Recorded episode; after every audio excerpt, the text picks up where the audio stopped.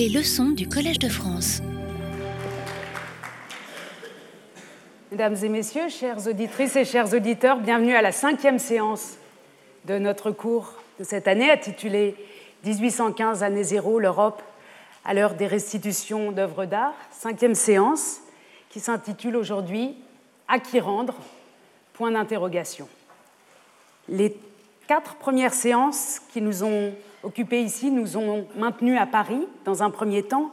Lors de l'introduction, nous avons euh, répété l'actualité de ce débat, y compris au-delà du XIXe siècle jusqu'au XXe siècle. Euh, nous nous sommes aperçus que de multiples voix en Europe s'étaient mêlées à la discussion de l'avenir des œuvres restituées par la France et qu'il était nécessaire, pour bien comprendre cet événement, d'avoir une vue pluripolaire, multipolaire sur cette question, même quand on est euh, historien ou historienne, et essayer d'utiliser les travaux euh, des collègues des autres pays concernés par cet événement européen. Dans la deuxième séance, reprendre, nous avons d'abord rappeler combien cet événement a été avant tout un événement militaire lié au lien entre les arts et les armes qui avait été institué autour de 1800 par la politique française. Et nous avons vu la chronologie, la chronologie pardon, des euh, reprises en 1814 et 1815, avant, dans la troisième séance, de nous poser la question de la manière dont les témoins européens réunis à Paris en 1814 et 1815 ont euh, évaluer le démantèlement du Louvre avec euh, un va-et-vient entre le sentiment qu'un monument européen sans pareil allait être détruit, d'une part, et que c'était une perte euh, pour l'histoire de l'art notamment, mais que le prix qu'avait coûté la réunion de tous ces trésors à Paris était trop important et qu'il fallait semblait-il, à certains restituants. On s'est posé la question donc de l'universel, des universels au pluriel, et de la possibilité de créer un musée ou des musées universels qui, qui euh, dépasseraient cette contradiction d'une concentration à Paris euh, des chefs-d'œuvre. À cette occasion, nous nous sommes euh, souvenus que le terme de musée universel, qui est souvent employé à l'heure actuelle, est une invention de notre siècle, du XXIe siècle. Et si le terme euh, d'univers est fréquemment employé dans nos sources autour de 1800, on ne trouve pas l'idée de musée universel telle qu'elle est euh, pratiquée aujourd'hui. Et puis la fois dernière, nous nous sommes plongés dans des histoires de droit avec la question des traités de guerre ou non qui avaient réglé les allées et venues des œuvres d'art autour de 1800. Nous avons constaté que ni dans l'acte final du Congrès de Vienne, ni dans le traité de Paris qui l'avait précédé d'un an, la question des œuvres d'art n'était réglée. Nous, avons, nous nous sommes souvenus que seules euh, les œuvres prises en Italie du Nord et à Rome avaient fait l'objet de traités, les autres étaient venus euh, hors euh, hors, hors, le cadre de traités militaires. Et en suivant les travaux de Xavier Perrault, nous avons revu les camps euh, juridiques autour de ces questions jusqu'à la fin du XIXe siècle. Euh, les camps que Xavier Perrault, qui est historien du droit, qualifie de légalistes d'une part et de moralistes d'autre part, les moralistes étant ceux qui préparent en quelque sorte historiquement les conventions telles que les conventions de la haie pour la protection des œuvres d'art en temps de guerre. Et nous voilà arrivés Enfin, hors de Paris, nous suivons, comme je vous l'avais annoncé, les œuvres d'art dans leur retour. Et j'avais annoncé la semaine dernière qu'on ferait une petite plongée en Belgique euh, aujourd'hui. Vous voyez qu'une des difficultés méthodologiques, historiographiques pour aborder ce sujet, c'est aussi une question d'échelle. On essaye d'avoir toute l'Europe, mais pour avoir toute l'Europe toujours en même temps, euh, parfois on est obligé, ou j'ai été obligé euh, dans les séances qui ont précédé, de gommer certaines particularités locales. Et l'idée aujourd'hui, pour la séance d'aujourd'hui, qui fonctionne avec les deux suivantes, le retour du même différent et réappropriation plurielle, qui nous mèneront donc à chaque fois dans des villes différentes, euh, l'idée c'est de, faire, de, de descendre à l'échelle du local pour voir comment sont menées les discussions, comment sont réglés les problèmes, avec l'idée que les discussions locales, les débats locaux peuvent nous en apprendre beaucoup sur l'ensemble des débats qui se mènent en Europe. Donc vous allez voir, on va faire une sorte d'aller-venue entre les échelles, des jeux d'échelle, l'Europe entière et puis le cas de la Belgique. À qui rendre?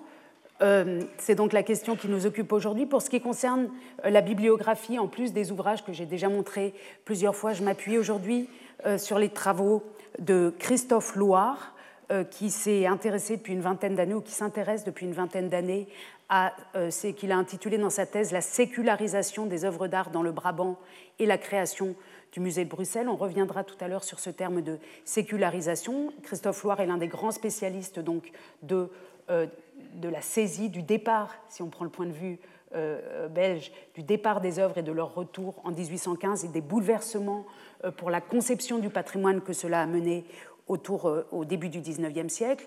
Il a également publié un très intéressant ouvrage intitulé L'émergence des beaux-arts en Belgique, institutions, artistes, publics et patrimoine. Et cette émergence de la conscience patrimoniale, non seulement en Belgique, mais aussi en Italie, dans les pays de langue allemande, en Espagne et évidemment aussi en France, sont liés à ce grand chambardement, à ce grand bouleversement, à cette grande translocation artistique des années 1800. Et pour ce qui concerne la Belgique, on a une source extraordinaire que vous pouvez consulter sur Gallica, qui est un rapport de la fin du 19e siècle, de 1883, euh, intitulé Rapport à Monsieur le ministre de l'Intérieur sur les tableaux enlevés à la Belgique en 1794 et restitués en 1815 par un monsieur Charles Piot, archiviste, qui a cherché à l'époque toutes les sources qui permettaient de documenter cet événement et qui les a reproduites. Donc on peut retourner directement à la source des discussions euh, grâce à cet ouvrage. Tout récemment vient de paraître, il y a un an, euh, une étude sur euh, le Kunstruf, c'est-à-dire les spoliations, les rapines artistiques aux Pays-Bas, publiée par Kees Schulten, qui ajoute une dimension à cette question de ce que j'ai appelé depuis tout à l'heure la Belgique, la Belgique n'étant pas encore avant 1830, la Belgique que nous connaissons aujourd'hui, et je reviendrai tout à l'heure sur ces questions. On est parti en trois tiroirs, comme d'habitude, en trois volets. Le premier s'intitule, il a un titre un peu barbare, que je vais essayer d'expliquer et qui est moins compliqué qu'il n'y paraît, Restitution et intertemporalité. Le second, Recontextualisation. Et le troisième, D, entre parenthèses, centralisation. J'espère que pendant la discussion, euh, vous, comprendrez ce qui se cache derrière ces termes qui paraissent compliqués, mais qui, à vrai dire, euh, touchent très justement tous les débats euh, liés aux questions de déplacement d'œuvres d'art, d'appropriation de patrimoine étranger. Et nous sont ces termes très utiles pour comprendre, y compris les débats du XXe et du XXIe siècle. Et puis l'objet du jour, comme toujours, qui nous accompagne, qui nous sert de mascotte. Cet objet du jour est accompagné d'un son.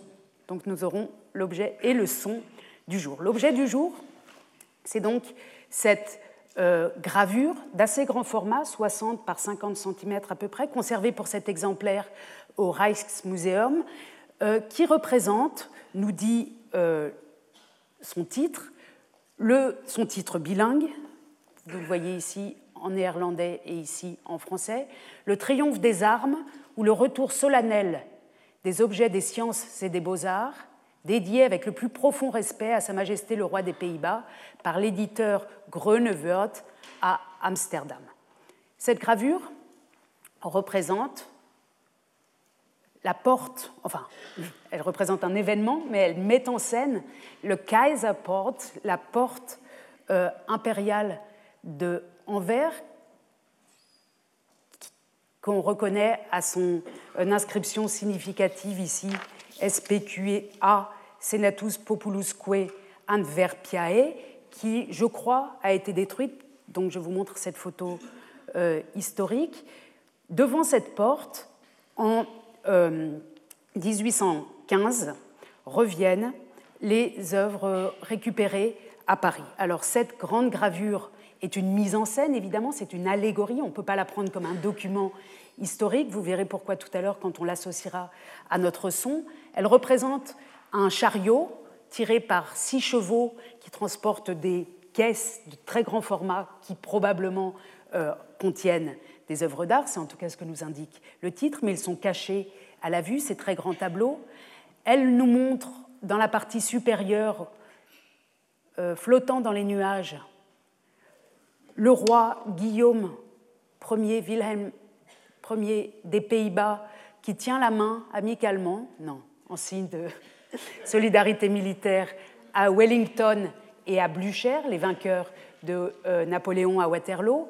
Euh, Guillaume Ier n'était pas associé ne fait pas partie, ne compte pas parmi les alliés qui occupent Paris, et ce sont ces deux euh, puissances, la puissance anglaise et la puissance euh, prussienne, qui vont l'aider à récupérer euh, les œuvres d'art à Paris.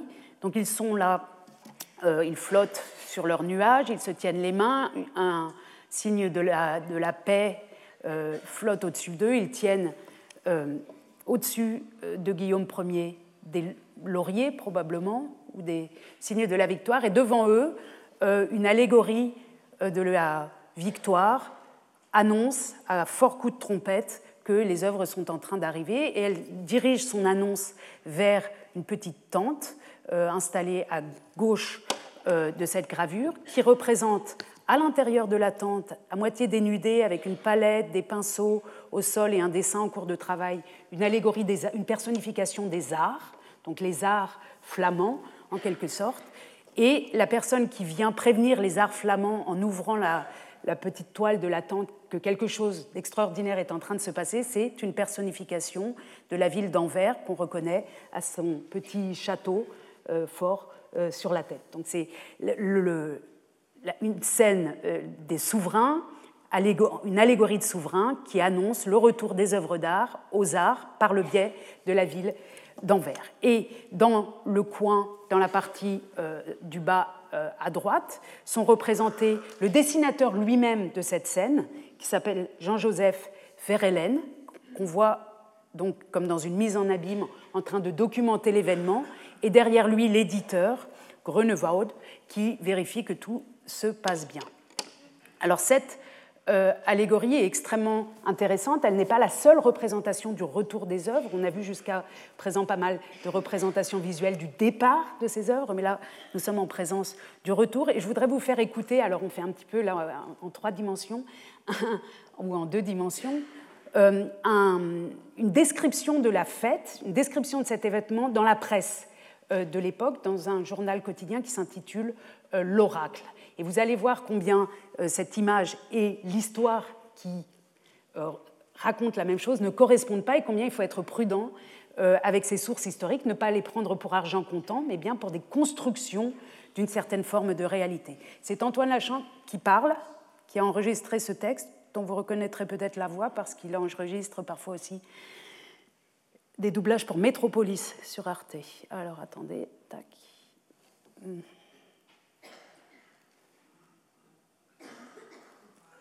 d'Anvers le 6 décembre. Après 22 ans auquel notre ville dut sa gloire. Hier, ce précieux héritage est rentré dans nos murs. Dès la veille, le son des cloches et le bruit de l'artillerie de nos remparts annonça cet heureux événement. Le convoi entra à midi. Il consistait en quatre chariots portant 46 tableaux. Il fut reçu à son entrée par M. le maire, accompagné de toutes les autorités municipales, du corps de l'Académie royale, de la Société d'encouragement des beaux-arts, de messieurs les marquis des paroisses et de la Société politique et littéraire. Monsieur le maire félicita messieurs les délégués qui, depuis Paris, n'avaient pas quitté le convoi sur leur heureuse arrivée. Un des chariots fut orné d'inscriptions et de guirlandes, et son devant d'un obélisque sur lequel on voyait au bas, environné de larges, le millésime 1794, époque du douloureux enlèvement de nos monuments, et sur le haut, en caractère d'or, celui de 1815, époque glorieuse de leur retour. Minerve, assise sur le piédestal, porte sur son égide les mots Blanche School, pour marquer que l'école flamande a toujours été guidée par la sagesse. La justice de Bois et l'obélisque dénote l'équité du recouvrement de ces chefs-d'œuvre sur la nation nous en a dépouillés, comme aussi la justice de Sa Majesté en rendant aux églises et établissements existants ce qui jadis y eurent place. Cette intéressante fête n'a été contrariée que par une pluie qui survint vers le soir et qui traversa une illumination brillante, fertile en transparence, inscriptions et devises qui exprimaient la joie publique et l'objet de cette fête vraiment nationale et digne de l'ancienne patrie des beaux-arts. Un beau d'artifice qui devait la terminer est remis à demain, il y aura un grand bal auquel toutes les autorités sont invitées. De longs souvenirs suivront cette mémorable journée. L'Anversois la transmettra à ses enfants avec des sentiments d'amour et de reconnaissance envers notre bon roi, dont la justice fait non seulement droit à ses peuples, mais qui, par une disposition vraiment paternelle, veut prévenir les dissensions, éteindre leur jalousie c'est un texte extrêmement riche parce qu'il met en euh, met en rapport différentes catégories de réflexion qui nous ont déjà occupé. La nation, il parle ici, le commentateur, le journaliste en quelque sorte, parle d'une fête vraiment nationale.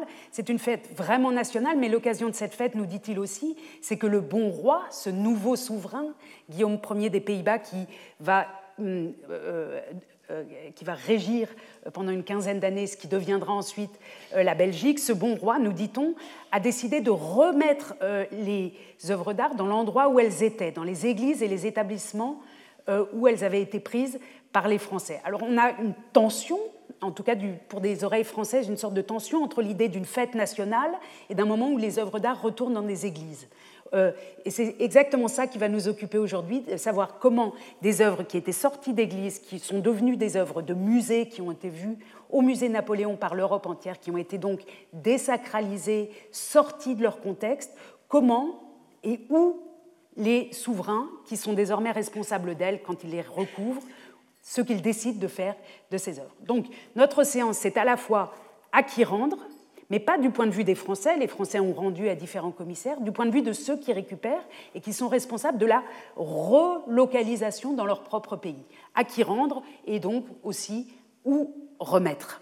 Cette question qui occupe euh, les, territoires des Pays-Bas, le royaume des Pays-Bas créé en 1815, euh, a été représenté à plusieurs reprises, non seulement pour ce qui concerne les Pays-Bas, vous voyez ici l'arrivée euh, des pièces qui avait été enlevé à La Haye en 1794 dans les collections du Stade Auder et qui euh, retourne euh, à La Haye le 20 novembre 1815. Vous voyez ici une représentation du retour des quatre chevaux de Saint-Marc sur la place Saint-Marc que nous devons à un dessinateur autrichien, Johann Nepomuk Höchle, et c'est une aquarelle qui se trouve à la Bibliothèque nationale d'Autriche. Ce n'est pas un hasard parce que c'est l'Autriche, comme nous le montre ce léger rosé sur le dos des chevaux et les couleurs de la tribune ici, le blanc et le rouge. C'est l'Autriche qui va restituer, on verra pourquoi, les chevaux de Saint-Marc euh, à Venise, ou encore cette euh, représentation également du retour des pièces euh, saisies dans les collections de Rome et dans les collections du musée Pio Clementino au Vatican. Euh, qui reviennent avec la présentation par Canova, notamment euh, du groupe du Laocoon et de la transfiguration de Raphaël.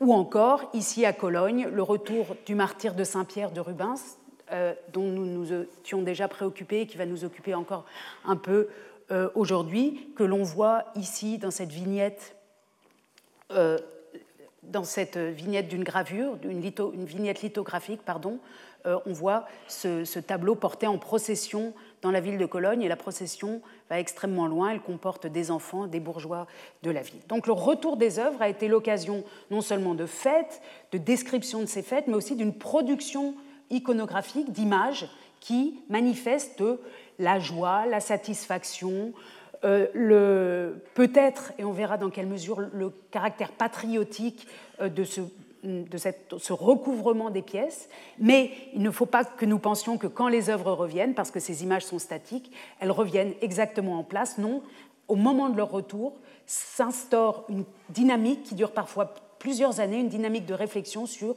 l'usage et l'avenir euh, de ces pièces. Alors j'en arrive au premier point, restitution et intertemporalité. Le terme d'intertemporalité, je l'utilise en fait pour dire de manière un peu chic ce qui s'est passé entre-temps. C'est extrêmement important en général dans toutes ces questions de déplacement d'œuvres d'art, puisque quand elles ont lieu en temps de guerre, généralement ou souvent ou dans la plupart des cas, pendant ces périodes d'absence des œuvres de leur lieu d'origine, se euh, mettent en place de nouvelles frontières, de nouveaux rapports de force étatiques, de nouveaux paysages hum, patrimoniaux, etc. Et l'idée, il faut toujours prendre en compte quand on débat sur ces questions, cette longue absence ou ce temps qui s'est passé entre le départ des œuvres et leur retour. Les frontières peuvent être nouvelles entre le départ et le retour des œuvres. Les souverains peuvent être nouveaux. Je viens d'évoquer à l'instant euh, l'empereur d'Autriche qui va désormais, pendant plusieurs années, après 1815, après le congrès de Vienne, euh, s'occuper de, euh, de, la destinée de l'Italie du Nord et de Venise notamment. Euh, les structures d'accueil, entre guillemets, peuvent avoir été modifiées. Par exemple, des cloîtres ou des églises peuvent avoir été supprimés, des musées existants peuvent avoir été détruits en temps de guerre, des familles qui avaient été dépossédées peuvent avoir émigré ou disparu. Et quatrième point, dans ces périodes qui peuvent être plus ou moins longues, dans notre cas nous sommes sur une période de deux décennies, de 20 ans à peu près, de nouveaux concepts patrimoniaux, de nouvelles idées de ce qu'on peut faire, de ce qu'on doit faire avec le patrimoine, peuvent se mettre en place, si bien que quand les pièces reviennent, et on le verra encore plus dans la séance que j'ai intitulée Le retour du même différent, les objets sont différents, mais aussi le paysage dans lequel elles reviennent est également différent. Et c'est ce que j'appelle euh, ici l'intertemporalité, c'est-à-dire qu'il faut que nous fassions toujours l'effort de penser ces choses sur la durée de leur absence. Je reviens avec vous concrètement sur quelques changements qui ont affecté l'Europe pour nos questions autour euh, de 1815. Euh, je m'aide, ou j'ai choisi avec de, de m'aider pour cela d'une jolie carte de l'Europe adressée pour l'usage des collèges, publiée en 1821 à Paris et qui montre l'Europe en 1815. Il faut imaginer que les jeunes enfants, les adolescents de 1815, qui sont nés euh, dix ans après la prise de la Bastille, les jeunes gens nés autour de 1800, avaient une idée évidemment tout à fait différente de l'Europe euh, que ce de ce qu'elle devient en 1815, d'où ce matériel euh, pédagogique extrêmement clair. Alors cette carte de l'Europe à l'usage des collégiens nous montre une Europe transformée, clarifiée, qui, pour les questions qui nous occupe euh, marque euh, la création de ce royaume ici euh, des Pays-Bas, qui est un État bilingue avec des flamands et des francophones, un État qui, ne va pas faire long feu, qui est hum, serti de tensions. Il est créé en 1815 et vous savez que la Belgique se séparera et sera elle-même proclamée libre en 1830, mais pendant une quinzaine d'années entre 1815 et 1830, ce royaume des Pays-Bas euh, va jouer un rôle important pour, pour nos questions, puisqu'un grand nombre d'œuvres étaient venues de ces régions. La Prusse, avec Berlin ici, euh, s'étend après 1815 et récupère une grande partie des régions rhénanes, ce qui est extrêmement important pour nous, puisque euh, toutes ces régions-là, on va y revenir dans un instant, étaient devenues des départements français après la Révolution française. Donc ici, la Prusse Hum, protestante euh, s'installe, merci, ne s'accapare pas. S'accapare, ce serait le terme euh, qu'utiliseraient les Rénans, les habitants de Cologne, de Düsseldorf, etc., pour décrire la situation. Non, elle s'installe dans cette partie catholique, traditionnellement catholique de l'Allemagne et va la gouverner. Et puis nous avons l'Empire d'Autriche-Hongrie qui, lui, va s'étendre donc le long euh, euh, ici des, côtes adriatiques, mais également dans le nord de l'Italie.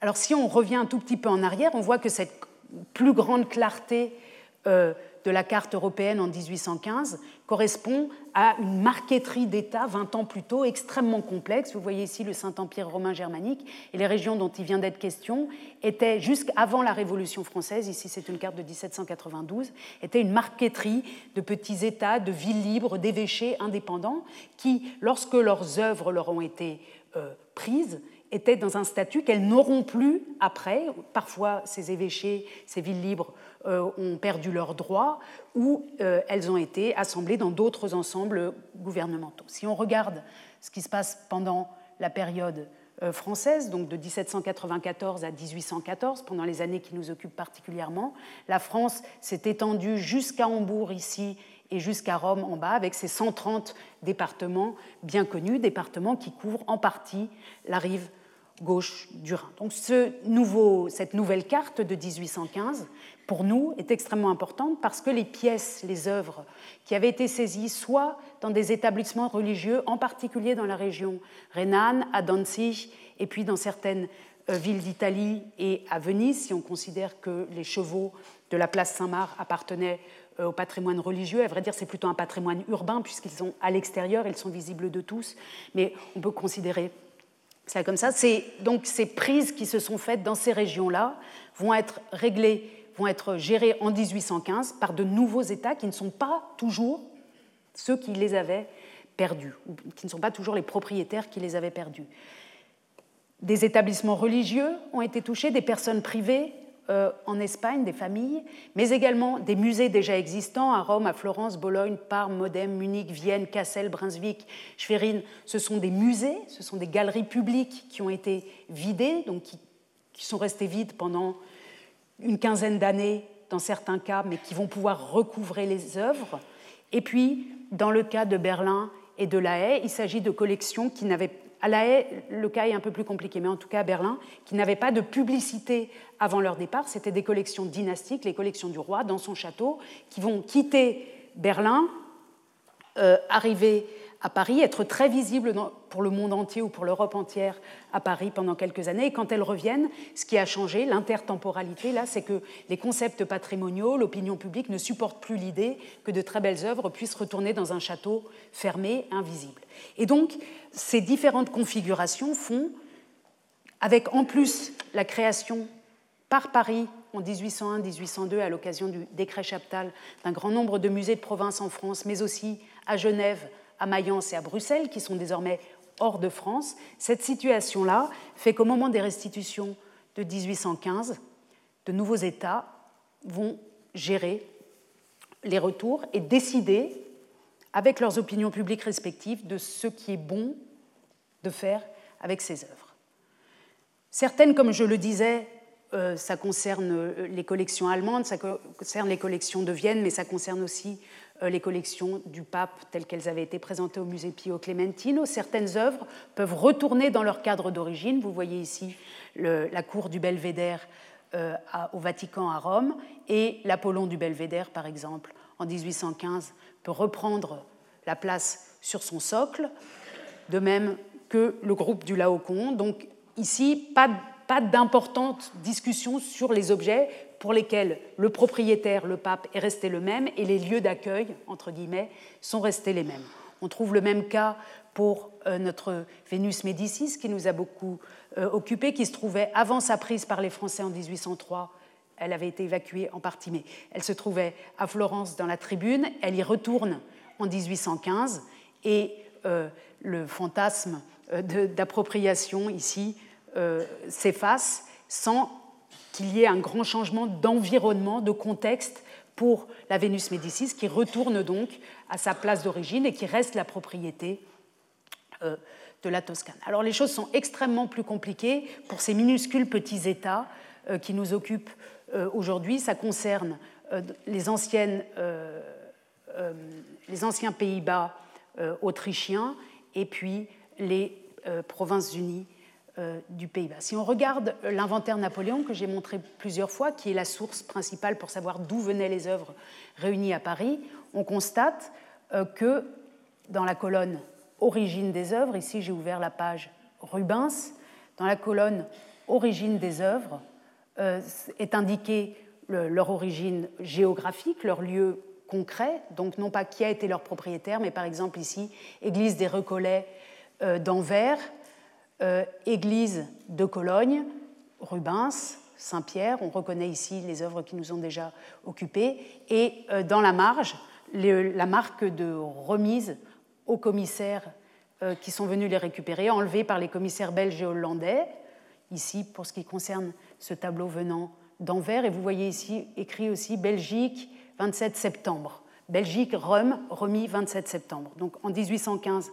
ces œuvres retournent, sont mises en main de commissaires. Ici, le tableau de Cologne est remis à M. Groth, suivant son certificat du 14 juillet 1815 d'ordre du général Blücher, c'est-à-dire que c'est remis à la Prusse. Dans le cas précédent, c'était remis à des commissaires euh, euh, belges et hollandais. Mais ces commissaires agissent, hum, comment dire, ils, ramassent tout, et c'est ensuite que la vraie question, les vrais débats se posent.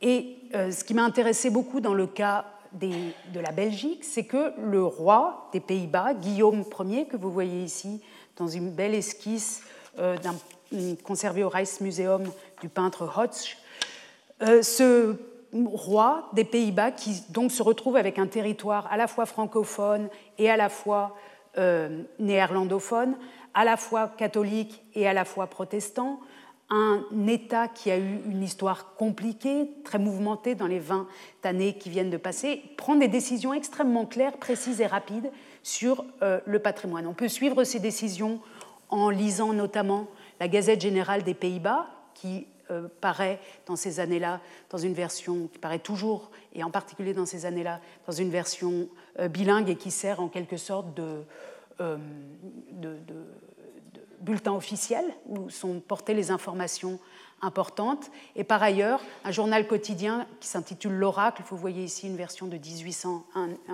une copie de 1808, L'Oracle, qui est le journal quotidien euh, de Bruxelles, ainsi que euh, les sources que j'évoquais tout à l'heure qui ont été publiées par Charles Pio. Et avec toutes ces informations, on peut comprendre comment ici, le roi des Pays-Bas va euh, réorganiser, organiser, répartir le patrimoine qu'il récupère et dont il a désormais la charge.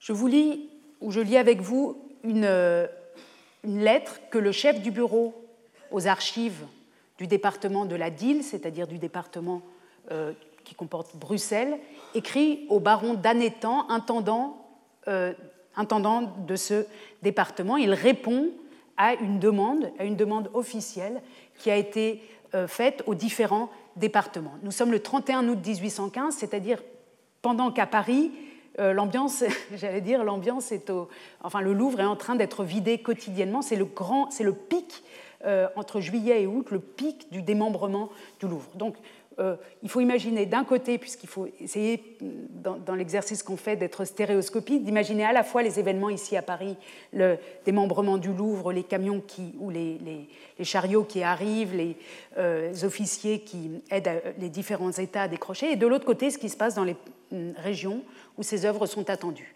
Monsieur l'intendant, par votre lettre du 18 courant, vous me demandez des renseignements propres à former un état général des objets d'art, sciences ou documents nationaux enlevés de notre patrie par les armées étrangères depuis leur première invasion en 1792.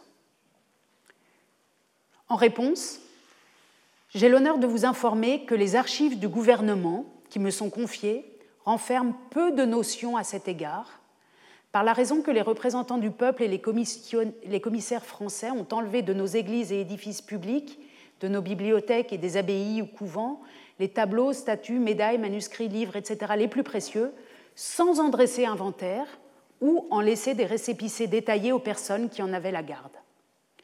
Dans l'impossibilité de vous fournir des indications individuelles sur chacun des objets qui nous ont été ravis en masse, je vais, monsieur l'intendant, vous donner tous les renseignements que j'ai pu recueillir et pour mettre un peu d'ordre dans mon rapport, je vais le diviser par dépôts où les enlèvements ont eu lieu. L'auteur poursuit avec différentes catégories, les bibliothèques, les instruments euh, scientifiques, euh, les archives, les médailles, etc. Et j'ai ici simplement l'extrait qui concerne les tableaux, statues et autres monuments des arts enlevés dans les églises et édifices publics. Quoique je sois instruit qu'il n'y a pour ainsi dire pas une seule église qui n'ait été scrupuleusement visitée par les commissaires français et qu'ils n'y ont laissé aucun objet d'art qui eût quelque prix, je ne puis cependant fournir aucune indication à cet égard. Ce n'est que par un appel aux artistes et aux amateurs qu'on parviendra à individuer les différents monuments qu'on nous a enlevés.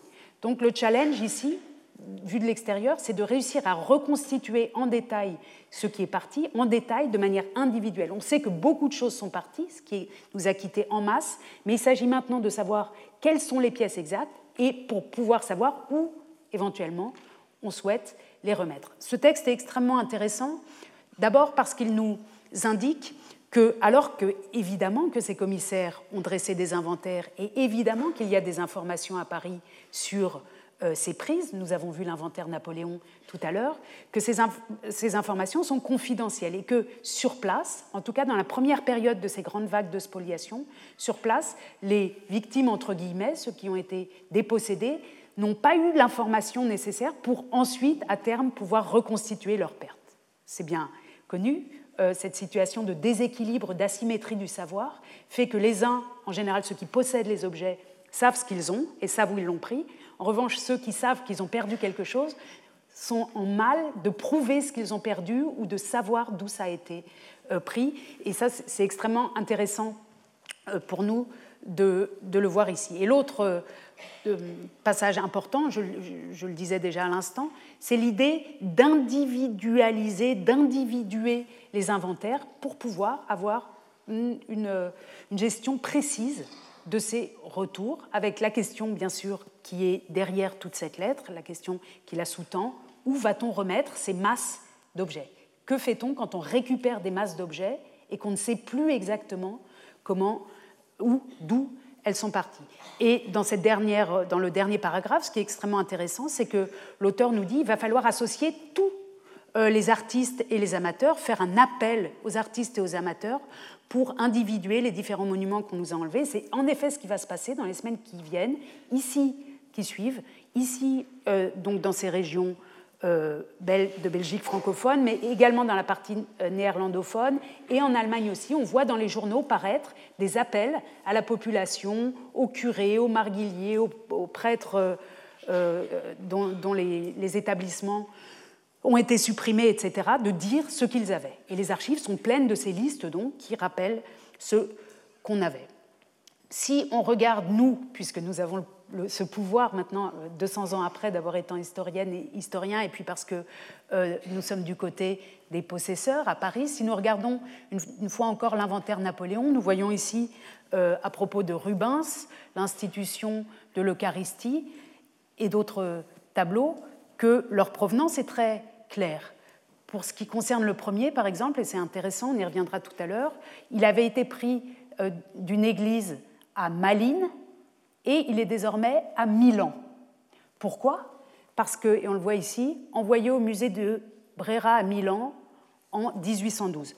Parce que non seulement la France avait réuni à Paris euh, les chefs-d'œuvre, mais ceux qui étaient exposés étaient les meilleurs d'entre eux et ceux qui étaient en dépôt avaient été redispatchés dans l'ensemble du territoire français, dans les musées de province, on y reviendra euh, dans une des prochaines séances, mais également dans les musées euh, créés dans les départements étrangers, c'est-à-dire à Genève, à Bruxelles, à Mayence, mais aussi à Milan. C'est-à-dire que des œuvres qui avaient pu quitter le territoire devenu belge en 1794 se retrouvent aujourd'hui à Milan, mais certaines autres peuvent être ailleurs. Et cette euh, répartition va poser d'importants problèmes euh, d'inventaire également. Dans d'autres cas, les choses sont plus simples. Église des Dominicains d'Anvers et l'œuvre a été remise à la Belgique, ou ici l'église des Capucins de Bruxelles. Donc le roi Guillaume Ier, une fois que les informations sont réunies, pourrait avoir une option simple qui serait celle de prendre toutes ces œuvres non individuées, ces masses d'objets, et de les mettre dans le musée de Bruxelles. Ce musée de Bruxelles se trouve, vous voyez Bruxelles autour de 1820 ici, euh, dans, euh, dans ce bâtiment, près du parc euh, royal. Il existe depuis 1800, il a été créé sur le papier en tout cas en 1801. Il comporte, il a déjà une pratique de musée, il produit des, de notices, des catalogues. Vous voyez ici la notice des tableaux et autres objets d'art exposés au musée du département de la Dyle, situé à Bruxelles, dans le local de la Scie de Vancourt, en 1814, et il n'y aurait rien de plus simple que de reprendre ces œuvres et en suivant le modèle français, le modèle parisien de centralisation, de mettre ces œuvres au musée de Bruxelles. D'ailleurs, déjà, ce musée comporte, dès 1814, avant les restitutions, un, important nombre d'œuvres qui sont des pièces qui lui ont été envoyées de Paris. Donc ce musée a été créé avec des pièces qui lui avaient été envoyées de Paris et qui parfois avaient été prises sur les territoires belges, c'est aller à Paris, puis Paris en fait don, en fait cadeau, on envoie un lot à Bruxelles pour créer ce musée, et il aurait été extrêmement simple de réinstaller euh, des œuvres. Je vous montre ici une adoration des rois mages de Rubens qui avait déjà été pardon, donnée dès le début en 1801 au musée de Bruxelles et elle avait été saisie dans l'abbaye Saint-Martin de Tournai qui avait été supprimée. Donc ce tableau, par exemple, après la suppression du euh, couvent, était déjà allé à Bruxelles. En voici un autre, un triptyque de Michel euh, Coxy qui avait été euh, pris, ou bien oui, pris dans un, un, couvent supprimé de Bruxelles également en 1809 et qui était au musée depuis 1809. Mais ce n'est pas le choix que fait Guillaume Ier, c'est ce qui nous importe beaucoup ici. Dans un décret qu'il publie dans les journaux que je vous ai montré, un décret public, il annonce très vite qu'il a une autre idée pour ses œuvres qui reviennent. Nous, Guillaume Ier, Guillaume, par la grâce de Dieu, roi des Pays-Bas, prince d'Orange-Nassau, grand-duc de Luxembourg, etc., etc., etc., voulant pourvoir à la destination des objets d'art et de science qui, par la suite de l'issue glorieuse de la dernière guerre, sont rendus à notre royaume, avons arrêté et arrêtons. Article 1er. Les tableaux qui se trouvaient dans les églises qui sont encore destinés au culte ou dans des établissements publics encore existants seront déposés dans la place qu'ils occupaient et confiés aux gardiens de ces édifices, à charge par eux de pourvoir à leur conservation et entretien.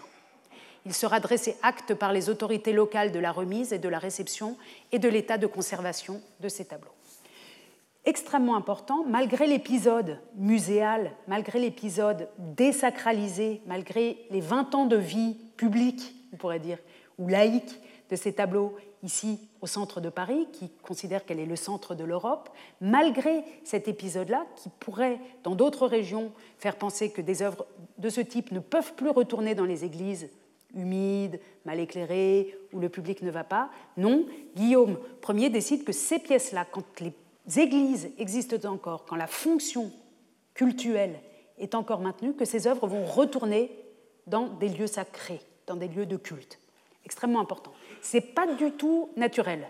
Hein, c'est un acte politique de décider ça. Il poursuit, article 2, la surveillance de ces monuments des arts et de leur entretien sera désormais confiée à notre commissaire général pour l'instruction publique et les sciences et arts. Donc, les religieux sont chargés de euh, la conservation et l'entretien, mais la surveillance, il y aura une sorte d'agence qui va surveiller que les religieux s'occupent bien des tableaux. C'est un autre modèle que le modèle dont on avait fait connaissance avec le musée Napoléon, dont l'arrière-pensée était que, notamment, les églises, les établissements religieux étaient incapables euh, de bien conserver leurs œuvres. Il y avait une présomption d'incapacité qui, ici, est gommée. Au contraire, Guillaume Ier rend aux églises et leur dit en plus, vous en êtes capables. Il y aura une instance de surveillance, mais vous êtes capable de garder ces grands chefs-d'œuvre. Article 3.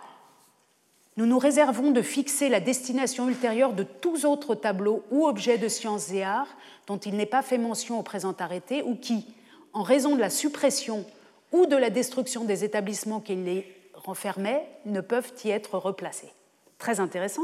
Donc, ce dont il est sûr, c'est que ce qu'on peut replacer, ce qu'on peut recontextualiser, on le replace on le recontextualise. En revanche, quand les établissements ont été supprimés, et c'est ce qu'on appelle la sécularisation dans tous les pays d'Europe, pas seulement en France, c'est-à-dire la nationalisation des biens du clergé qui est intervenue partout où la France avait des départements, après, donc hors des frontières françaises, lorsque cette sécularisation a conduit à la suppression euh, des lieux et qu'on ne sait pas où remettre ces tableaux orphelins en quelque sorte, là, il ne prend pas encore de disposition, il ne prend pas encore d'avis, il ne dit pas on va les mettre au musée de Bruxelles, ce qui serait facile, ce qui serait dans une logique française naturelle. Il dit je me réserve la réflexion. On attend, on va voir.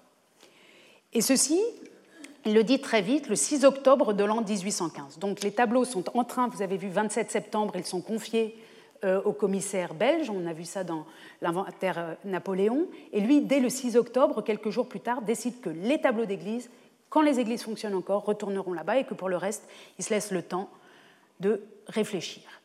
C'est ce qui explique qu'aujourd'hui encore, on trouve euh, dans différentes églises du territoire belge et néerlandais, de très importants euh, tableaux, comme ici dans la cathédrale Notre-Dame euh, d'Anvers, où aujourd'hui encore, vous pouvez voir la descente de croix de Rubens, ce triptyque très spectaculaire, ainsi qu'un grand nombre d'autres tableaux euh, de Rubens qui, en 1815, donc, ne sont pas allés au musée, alors qu'ils avaient fait un séjour muséal, mais qui retournent dans leur lieu de culte. C'est le cas également à Gand, dont vous voyez la silhouette ici dans les années 1820 également. la cathédrale Saint-Bavon à Gand récupère l'agneau euh, mystique de Van Eyck, qui avait eu un si grand succès ici euh, dans le musée public.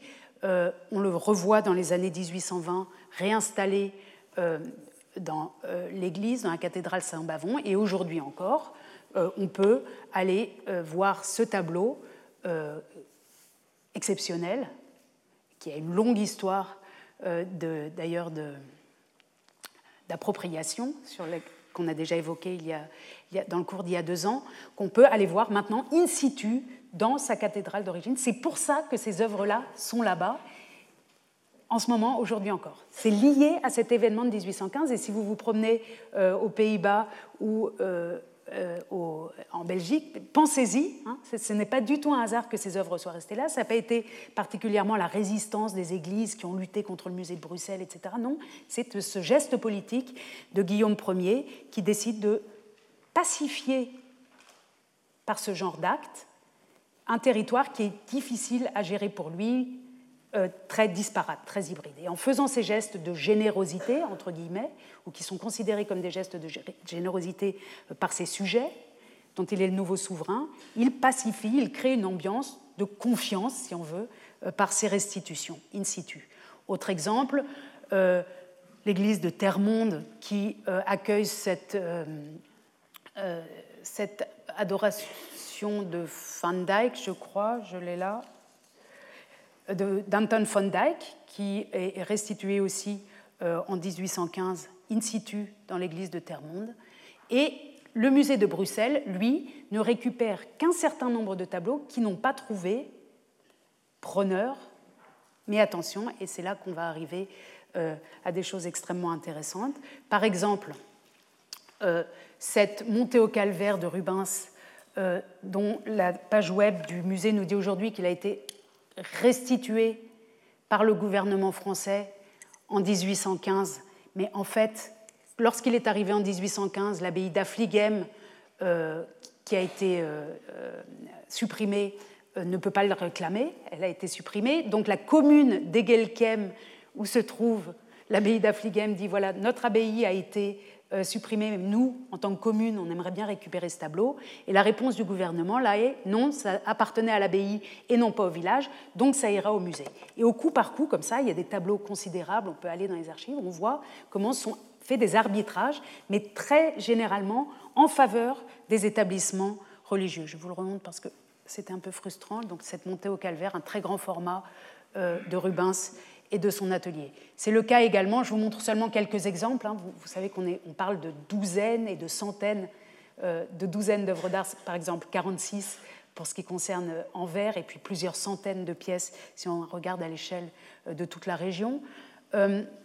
cette autre déposition de croix avec Saint François que vous voyez ici, je reviens un peu en arrière, voilà, cette Pietà avec euh, Saint François, également euh, de Rubens et de son atelier, dont la page web nous indique également restitué par le gouvernement français en 1815. Ce n'est pas exactement restitué, ça n'avait pas été pris au musée, ça avait été pris à l'église Notre-Dame du Sablon à Bruxelles, qui le réclame, et non, ça avait été pris pardon, au couvent des Capucins de Bruxelles qui le réclame, et on lui dit en 1815 non, ce n'est pas vous qui l'avez.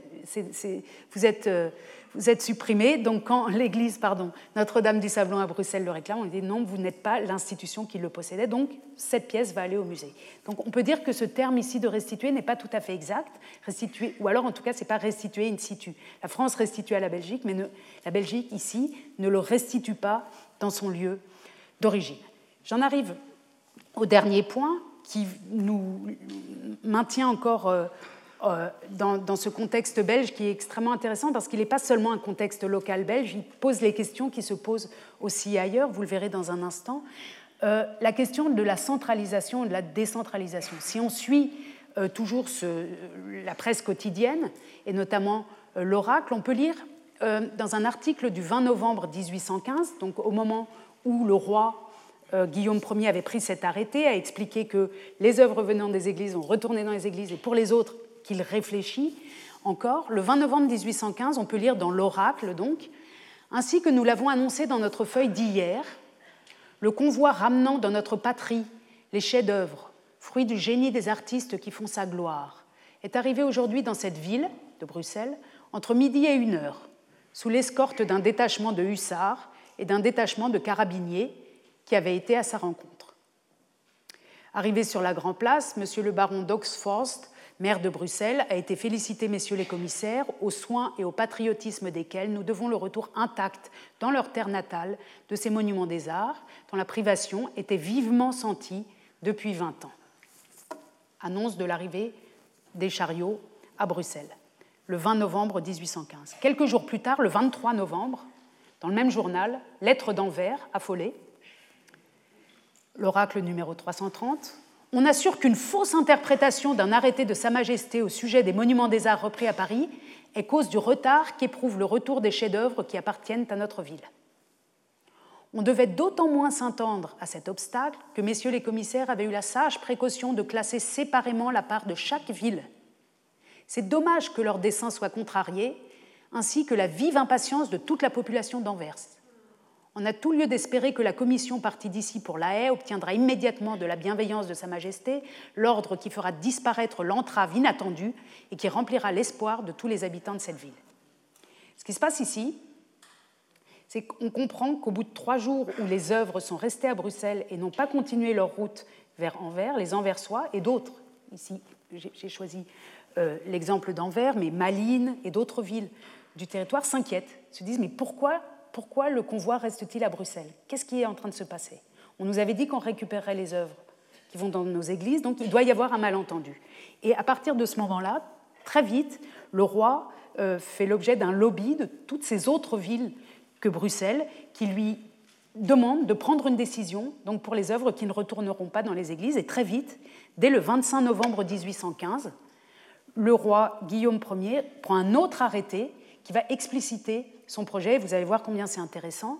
Donc, second arrêté royal relatif aux objets d'art rendus en exécution du traité de Paris. Nous, Guillaume, etc. En égard à l'article 3 de notre arrêté du 16 octobre dernier, donc il fait référence à ce qu'il avait dit précédemment, vu l'avis du gouverneur de la province d'Anvers en date du 22 novembre courant et les vives instances d'une députation qui nous a été adressée spécialement à cette fin par la ville d'Anvers, et entendu les considérations de notre commissaire général pour l'instruction, les arts et les sciences, donc il explique qu'il avait pris cet arrêté le 6 octobre, qu'Anvers s'est mobilisé et est venu à sa rencontre, et il choisit Nous avons trouvé bon et entendu d'ordonner, comme nous ordonnons par ces présentes, 1. Les tableaux et objets d'art et de sciences, autrefois enlevés des provinces méridionales et actuellement revenus de Paris, seront, pour autant qu'ils ne sauraient être replacés dans les églises et les établissements auxquels ils ont appartenu, conformément à l'article 1er de notre arrêté, etc., seront réunis provisoirement dans le chef-lieu de la province de laquelle ils ont été enlevés. C'est très intéressant. Ils nous disent, ceux qui ne peuvent pas retourner dans leurs églises, on ne les garde pas à Bruxelles, on ne les centralise pas, on va quand même les envoyer dans leurs chefs-lieux différents, même si les églises ont disparu. On va les dispatcher, on va les faire retourner dans au moins leur région d'origine, dans leur chef-lieu, près de leur région d'origine. Deux, les gouverneurs provinciaux se concerteront respectivement avec les administrations des chefs-lieux et les principaux artistes sur le mode le plus convenable d'opérer cette réunion. Et ils prendront des dispositions pour assurer la conservation et l'entretien des objets, en attendant qu'il y soit statué ultérieurement par notre commissaire général prémentionné. Très intéressant, là encore, une marque de confiance. Les gouverneurs provinciaux, les administrateurs et les artistes, c'est-à-dire les locaux, les gens sur place, vont on leur fait confiance pour qu'ils cherchent le mode le plus convenable d'opérer cette réunion. C'est-à-dire que dans les lieux où peut-être il y a une académie des beaux-arts, ou peut-être il y a déjà un musée, ou peut-être il y a déjà un lieu d'exposition, les choses seront sans doute faciles. Dans les chefs-lieux où ces institutions n'existent pas, il faudra inventer quelque chose, inventer un format en attendant que d'autres dispositions soient prises. Extrêmement intéressant. Vous voyez, d'une part, la resacralisation des objets qui avaient été muséalisés à Paris, et d'autre part, pour ceux qui ne peuvent pas être resacralisés, le, le, non-désir de les centraliser en un lieu, mais au contraire de les répartir sur toute euh, la province. Troisièmement, les transports arrivés à Bruxelles, c'est-à-dire ceux qui sont en train d'attendre la suite, seront dirigés incessamment sur les chefs-lieux des différentes provinces d'où les objets d'art qui y sont chargés sont originaires. Et les objets d'art repris en tête de cet arrêté et provenant de quelques villes ou lieux du Brabant méridional seront préalablement déposés et conservés au musée de Bruxelles. Ce qui nous intéresse ici, c'est surtout qu'il va y avoir donc des transports incessamment euh, sur les lieux d'origine des pièces. Et dès le 3 décembre, quelques jours plus tard, en effet, Malines, Anvers et Termonde, Gand, Bruges euh, apprennent que les tableaux, les camions, les euh, chariots sont en train de les rejoindre. Et on a vraiment ici un cas extrêmement intéressant. Donc, pour ce qui concerne Anvers, euh, il existe à Anvers depuis 1810 un musée que j'ai encadré ici sur cette carte, sur ce plan de la ville d'Anvers autour de 1820. Vous voyez ici musée. Donc les salles d'exposition étaient situées ici et le musée d'Anvers va adopter en quelque sorte très vite les œuvres orphelines qui ne peuvent pas retourner dans les églises de sa région. Alors pas, pas spécialement de la ville d'Anvers, mais de puisque c'est le chef-lieu de toute la région. Alors, juste pour terminer, là on a fait une plongée hein, à l'échelle de la Belgique et de, de, négociations pratiquement au quotidien. Je voudrais juste vous montrer combien elles font écho à ce qui se passe exactement au même moment ailleurs en Europe. Donc on reprend la perspective européenne pour un instant et on va voir d'abord ce qui se passe du côté allemand du côté allemand et en particulier dans les régions rhénanes aussi, qui sont en fait les mêmes régions qui ont, été, qui ont une structure patrimoniale euh, avec un patrimoine religieux important assez semblable à celui euh, qu'on vient d'évoquer.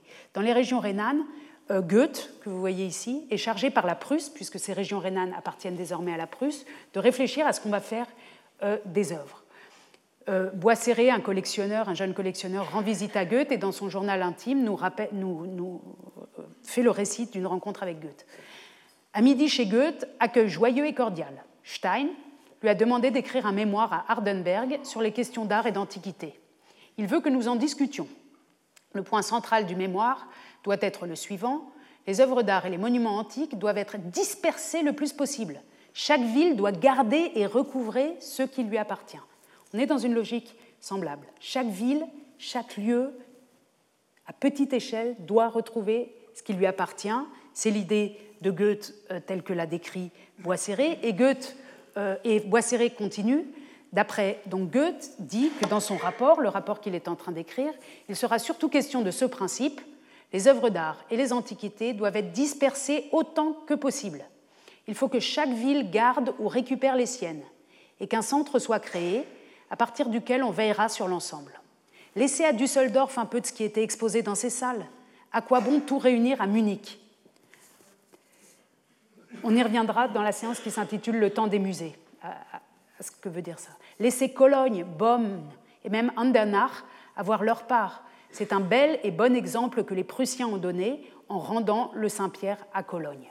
Et là, on voit que ce fameux Saint-Pierre, donc, qui a été repris, le martyr de Saint-Pierre de Rubens, qui a été repris par les Prussiens mais qui avait quitté Cologne, est remis dans la cathédrale, dans l'église Saint-Pierre de Cologne, où vous pouvez le voir aujourd'hui, toujours. C'est le même type de configuration de ce qui se passe euh, en Bruxelles.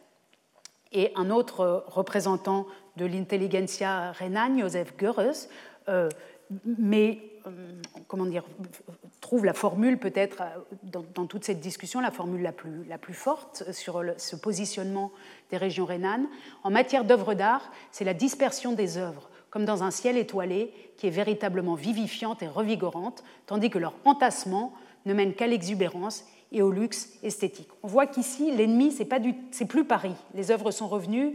On n'est pas en train de dire que le musée Napoléon est une mauvaise chose. Ce qu'ils sont en train de craindre ici, cette intelligentsia des, régions rhénanes avec Goethe, c'est que Berlin s'approprie tout, puisque maintenant les choses sont prussiennes, que Berlin crée un grand musée central où il ferait venir euh, les pièces de euh, la région rhénane notamment. Si on se transporte pour un instant du côté de Rome, on voit que le même type de discussion est mené avec des conclusions différentes. Vous voyez ici l'église San Pietro Montorio, dans laquelle se trouvait notamment la transfiguration de Raphaël, qui à son retour ne va pas être remise dans l'Église, ne sera pas recontextualisée, ne sera pas remise in situ comme dans les cas euh, que nous avons vus, euh, mais qui, avec un, assez, un, important, euh, un, nombre important d'autres œuvres de même qualité, de même envergure, va être intégré dans les collections du musée de la Pinacothèque Vaticane. On y reviendra lors de notre séance sur les musées. Mais tout cela est également accompagné de réflexions entre les intellectuels euh, italien. Ici, un, membre, un professeur de l'Académie euh, des beaux-arts qui considère que si on donne, euh, si on remet les œuvres d'art dans les églises, dans les loro chiese, elles vont andranno poi sicuramente incontro al loro totale deperimento e sicura rovina, come si è veduta avvenire per lo passato. C'est-à-dire, si on les remet dans les églises, elles vont être ruinées, elles vont être foutues, ça va être leur dépérimento total, et il ne faut absolument pas les remettre dans les églises, il faut créer de nouveaux lieux muséaux qui ressembleraient au modèle euh, qu'on a, euh, dont, l'Europe a fait connaissance à Paris. Et l'autre position, celle d'un clerc, que vous reconnaissez ici, celle d'un religieux, c'est au contraire que c'est bien dans les églises que, que les que les œuvres sont les plus utiles et les plus démocratiques, puisque euh, dans les églises, tout le monde euh, peut voir, même les gens simples peuvent aller voir des pièces uniques, tandis que si on les réunit dans une galerie, elles s'avilissent euh, les unes les autres, ces œuvres. Donc là aussi, le débat sur faut-il faut recontextualiser ou faut-il muséaliser, d'une part, et l'autre question, faut-il si on muséalise, avoir un seul grand lieu euh, muséal ou faut-il qu'il y ait plusieurs centres euh, à l'échelle du territoire? C'est les questions qui occupent les esprits autour de 1815 euh, considérablement et qui nous occupent généralement dans les cas de restitution. Ce sont des, des questions liées donc à l'intertemporalité de ces mouvements, au fait que les choses changent pendant le départ des œuvres qui font que ces questions reviennent toujours dans les débats. Et la raison pour laquelle aujourd'hui on voit la transfiguration euh, de Raphaël euh, et ces pièces ici saisies euh, à Foligno, à San Francesco al Prate, à Pérouse et à San Pietro in Montorio à Rome, la raison pour laquelle on les voit aujourd'hui dans la Pinacothèque Vaticane, est liée également à ces débats des années 1815. Donc que vous soyez en Belgique, que vous vous promeniez en Belgique ou que vous promeniez euh, en Italie, souvent la présence de pièces d'église dans des églises ou non euh, est liée aux discussions et aux solutions et aux arbitrages qui ont été euh, faits en 1815. Je vous remercie de votre attention et on se retrouve la semaine prochaine.